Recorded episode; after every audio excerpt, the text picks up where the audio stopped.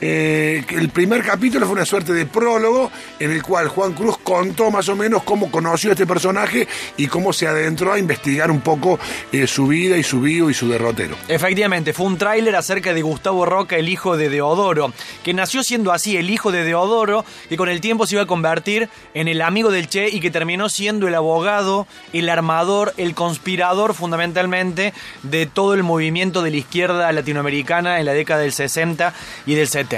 Gustavo Roca, como les dije, comenzó siendo el hijo de Deodoro, uno de los dos hijos de Deodoro, que tuvo dos hijos varones, Gustavo y Marcelo. Deodoro, el cordobés, el argentino más eminente, sin duda es el pensador más importante que tuvo el país en la primera mitad del siglo XX. Un pensador y también un hombre de acción, porque Deodoro fue un militante de la política, fue candidato a intendente en su momento de la ciudad de Córdoba y también fue un padre presente, porque Gustavo Roca, nuestro hombre en cuestión, siempre se sintió un continuador obligado de la obra de, Odoro. Gustavo Roca nació en 1 de octubre, en 1 de octubre como este octubre que transitamos, puntualmente el 8 de octubre de 1924, y nació en lugar, en un lugar muy particular. Él mismo escribió Gustavo Roca, el hijo de Odoro, el amigo del Che, el abogado y conspirador de la izquierda latinoamericana en los 60-70, escribió, Gustavo, yo nací en, una, en esa casa, una noche de octubre, en la misma habitación en donde 34 años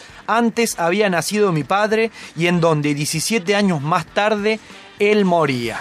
La muerte de Deodoro fue un 7 de junio de 1942, un día del periodista. Cuenta la leyenda que en aquella noche del 7 de junio del 42, los periodistas cordobeses estaban reunidos festejando cuando se enteraron de la muerte de Deodoro, que moría en la misma habitación en la que había nacido él mismo y en la que había nacido su hijo Gustavo que tenía 17 años. Aquel festejo por el Día del Periodista se clausuró y no solo el festejo por el Día del Periodista por la muerte de Deodoro la ciudad toda entró en una nube de incertidumbre ante la muerte del hombre que había cambiado Córdoba y la había sacado de la Edad Media. No estoy exagerando ni un poquito. A la muerte del padre nació un nuevo hijo, Gustavo Roca, el hijo de Odoro, heredó de algún modo el espíritu de su padre.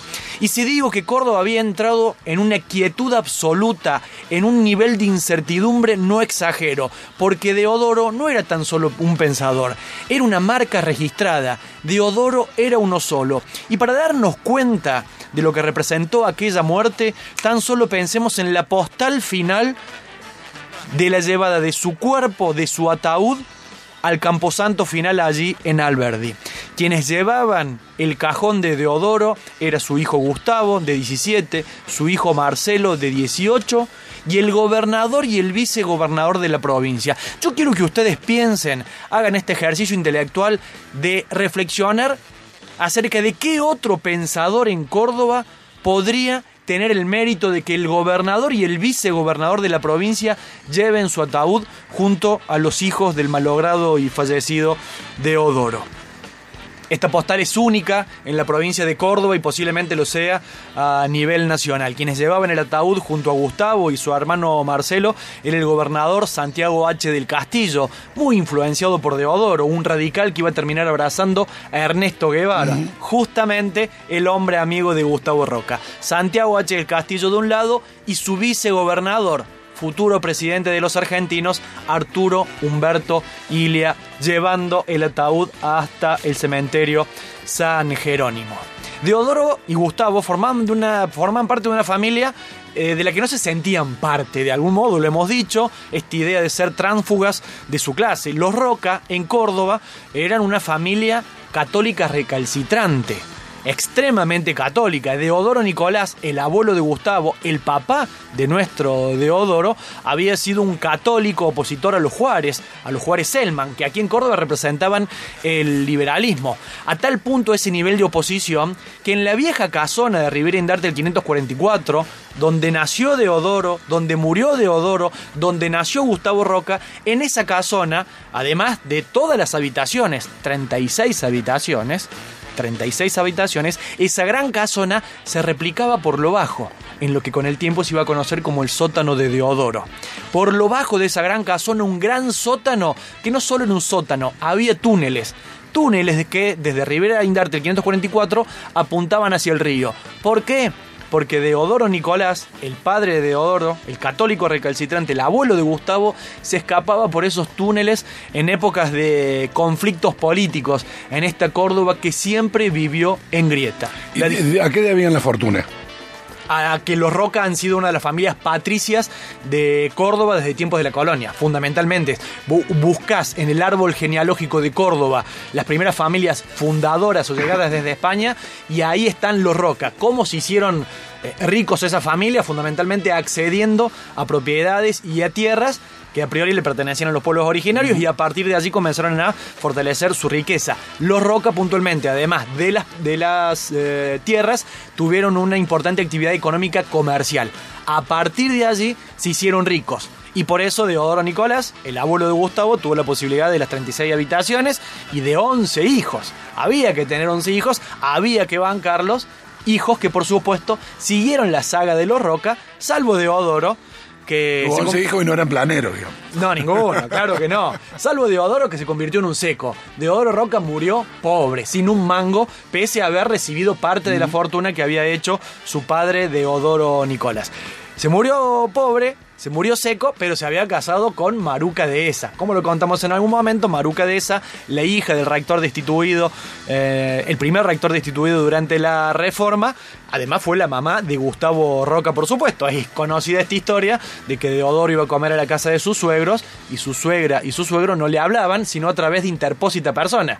Eh, dígale a su esposo que me pase la ensalada porque no se lo pedían directamente a Deodoro. Gustavo eh, creció con eso y creció siendo alumno del Montserrat junto a sus amigos Garzón Maceda, a quienes hemos mencionado, a Lucio el tuerto Garzón Maceda, gran abogado laboralista, a Félix Garzón Maceda.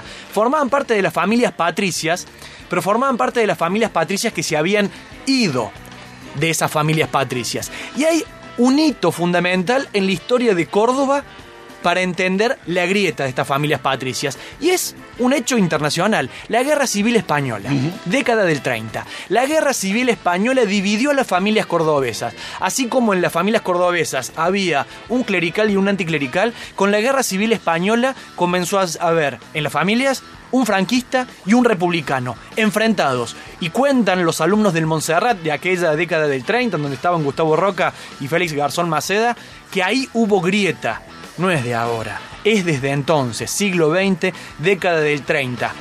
Me supo decir Garzón Mace, nuestros padres eran rojos y empezamos a ser vistos en el Montserrat como las moscas negras del Monse. En ese marco crecía Gustavo Roca, alumno del Montserrat, el colegio número uno de Córdoba, pero visto como un renegado, como una mosca negra. Y su padre, a su padre lo acusaban de marxista, de comunista, de izquierdista. Él alguna vez dijo aserción falsa, que sea comunista o comunoide. Yo no soy ni he sido nunca un encapuchado. No disimulo ni temo, ni especulo, ni retrocedo ante ninguna responsabilidad que me acarree la acción pública. Lo que he sido y lo que soy, lo que pienso y lo que digo, no han admitido nunca conclusiones o equívocos, como no sea en gente eh, de cierta estructura mental y de sorda sensibilidad, que olímpicamente desprecio y con la cual, César, no acostumbro a cambiar otra cosa que puñetazos. Lo decía Deodoro Roca. Un punk. Un punk un punk, un verdadero anarquista. Un verdadero anarquista marxista, porque era un hombre que había leído mucho a Marx. Eso quedó en el pasado, por supuesto, porque Deodoro Roca falleció cuando Gustavo tenía 17 años, pero no quedó en el pasado porque quedó impreso en su alma. Esta idea de llega un momento en que no discuto con vos, sino que te cago a puñetes, Gustavo Roca lo iba a poner en práctica en más de una oportunidad durante toda su vida. Y el recuerdo de cuando en las siestas en Ongamira y en las sierras de Córdoba Deodoro lo rescataba a Gustavo de esa siesta que no quería dormir y se iban solos al río a bañarse en un recado, en un recodo que se llama La Juntura, en donde el río Yuspe se une con el río Cosquín. Allí en una olla solitaria, supo contar Gustavo Roca, nadábamos desnudos, chapoteando como locos, jugando a hundir la cabeza en el agua para ver quién aguantaba más sin respirar. Deodoro dejó deudas, pero dejó fundamentalmente en su hijo Gustavo esos recuerdos. Dejó deudas y tuvieron que vender la casona de Riverindarte el 544, donde estaban los sótanos, donde se forjó la Córdoba distinta del siglo XX y en donde hoy venden motos y repuestos de motos y no te dejan ingresar.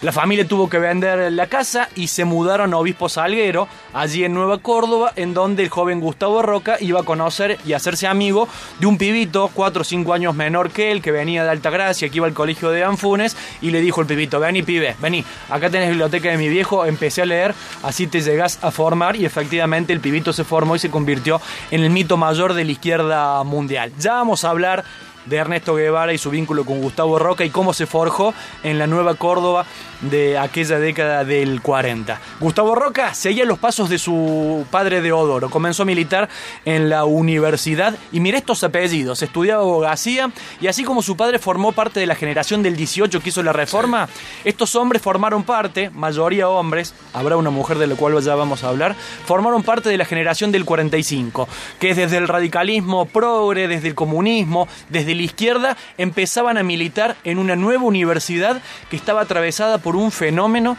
que no los incluía. El fenómeno se llamaba peronismo. Allí estaban los hermanos Roca, los hijos de Deodoro, los hermanos Borioli que venían del anarquismo y cuyos descendientes serán periodistas reconocidos de aquí de Córdoba. Estará Esteban Gorriti, hombre que conocimos porque después será militante del MED, del MID, Germán López, futuro vocero de Alfonsín, Conrado Estorani, futuro ministro de Alfonsín, Horacio Domingo Arena, futuro ministro de Frondizi y Carlos Becerra, el padre de quien después fuera el secretario privado también de Raúl Ricardo Alfonsín.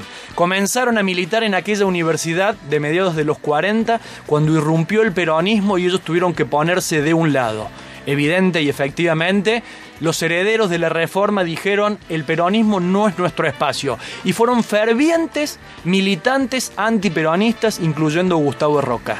Lo que queda abierto ahora es, ¿se puede haber sido antiperonista y después convertirte en un defensor del peronismo armado y revolucionario se puede. Eso es Gustavo Roca, lo vemos en el próximo capítulo. Tremendo, espectacular. Capítulo número 2, las locas y revolucionarias aventuras del hijo del tránfuga mayor de Córdoba, Gustavito, el hijo de Deodoro, tan tránfuga como su benemérito padre. Juan querido, excelente, me encantó.